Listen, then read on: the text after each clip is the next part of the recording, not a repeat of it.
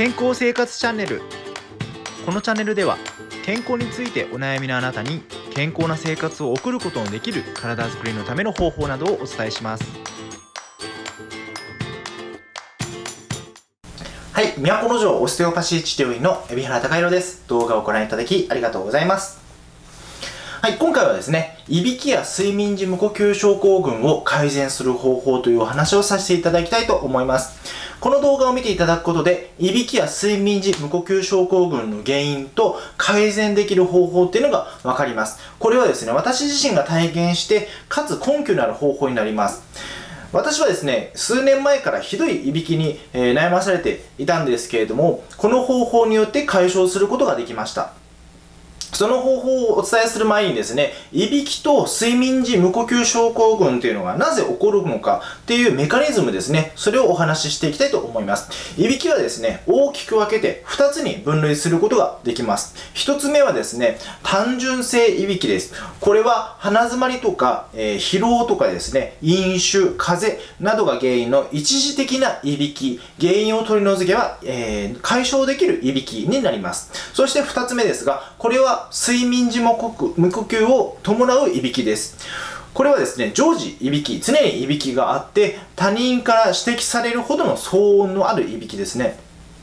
そして、えー、放置しておくと睡眠時無呼吸が悪化して様々な、えー重い病気をですね、合併する可能性というのが高くなるものになります。生存率、つまり寿命にもですね、関係すると、えー、関係すると言われています。睡眠時無呼吸症候群とは、えー、睡眠中にですね、呼吸が停止する状態、無呼吸とか、えー、止まり、止まりかける状態、低呼吸と言われますね、が何度も繰り返される病気です。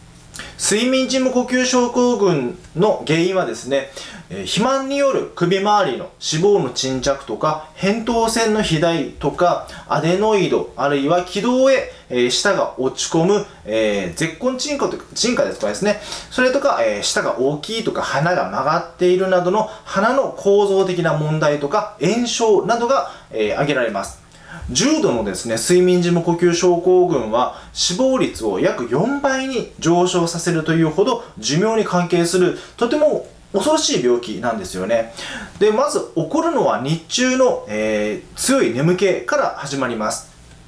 生活習慣病との関係も明らかになってきていますね。また睡眠中にですね、呼吸が止まると、血液中の酸素が不足して、動脈硬化とか不整脈の原因にもなっていきます。さらにですね、熟睡できないことで、えー、血圧とか血糖値の上昇っていうのを招いたりとか、新陳代謝に異常をきたしちゃいますので、肥満する傾向っていうのがあって、結果として生活習慣病になる、えー、リスクっていうのが高まってしまうんです。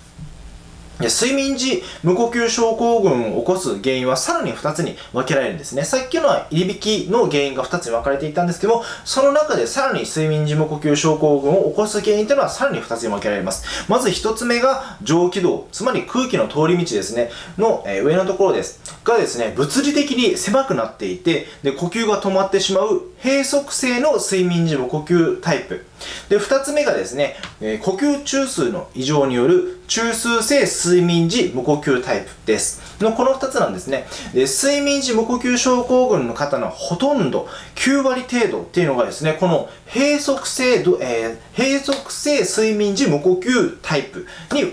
なっています。物理的にその閉塞されているタイプですね。で上気道のスペースが狭くなる要因としては、首とか喉周りの脂肪の沈着、つまり脂肪がついてその気道が狭くなっちゃってる状態ですね。とか、扁桃の肥大のほか、絶根、下の付け根ですね。とか、えー、口外水、喉チンコのところですね。とか、軟口蓋、口の上のところですね。口の中の上のところです。などによる、えー、喉とか上気道の狭窄、狭くなっている状態ですね。っていうのが挙げられます。もう一つの、えー、脳から呼吸指令が出なくなる呼吸中枢の異常っていうのはわずかに数パーセントなんですよね。で、非常に稀なタイプになります。ですから、ほとんどの場合でその、えー上気道の問題、口からですね、えー、気道に入るまでの問題で、えー、睡眠時無呼吸症候群の原因っていうのが作られているんです。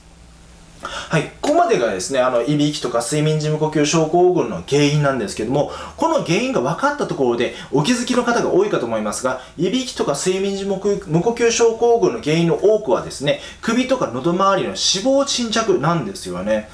なので、その脂肪が取れれば、えー、あの軌道が閉塞されないですので、改善するケースっていうのがとても多いことになります。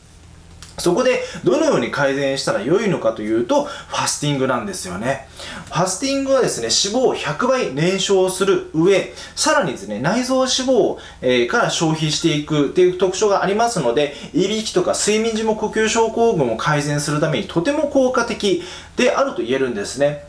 動画の冒頭で私が、え、以前はですね、いびきが、ひどいいびきがあったという話をしましたが、あの、私もですね、ファスティングを行うことで1回でですね、私の場合1回だったたんですけども、いびきが改善できたんですよね。その時はですね、ずっといびきに悩んでいて、どうやって改善したもんかなというふうに考えていましたので、とても感動したのを覚えています。やっぱり嬉しかったですよね。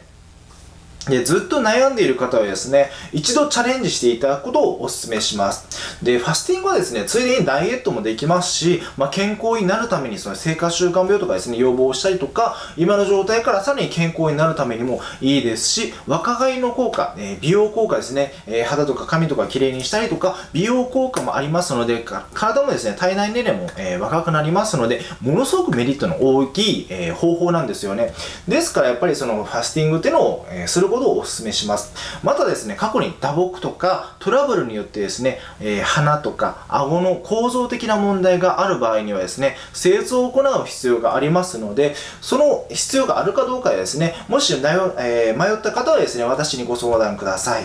はい、今回はですね、いびきとか睡眠時無呼吸症候群を改善する方法という話をさせていただきました。私の治療院とかファスティングにご興味のある方は、下の、えー、説明欄にですね、ホームページのリンクの、えー、リンクを貼り付けておきますので、そちらからホームページをご確認ください。今回も動画をご覧いただきありがとうございました。最後まで動画をご覧いただきありがとうございました。もしこの動画が少しでも役に立ったなと思われた方は、下のグッドボタンとこちらのチャンネル登録をお願いします。私の治療院やファスティングにご興味のある方は、下の説明欄にホームページのリンクがありますので、そちらからホームページをご確認ください。もし質問やこのような動画が欲しいなというリクエストなどがあれば、ホームページの方にお問い合わせフォームがありますので、そちらからお問い合わせください。それでは次回の動画もお楽しみに。バイバイ。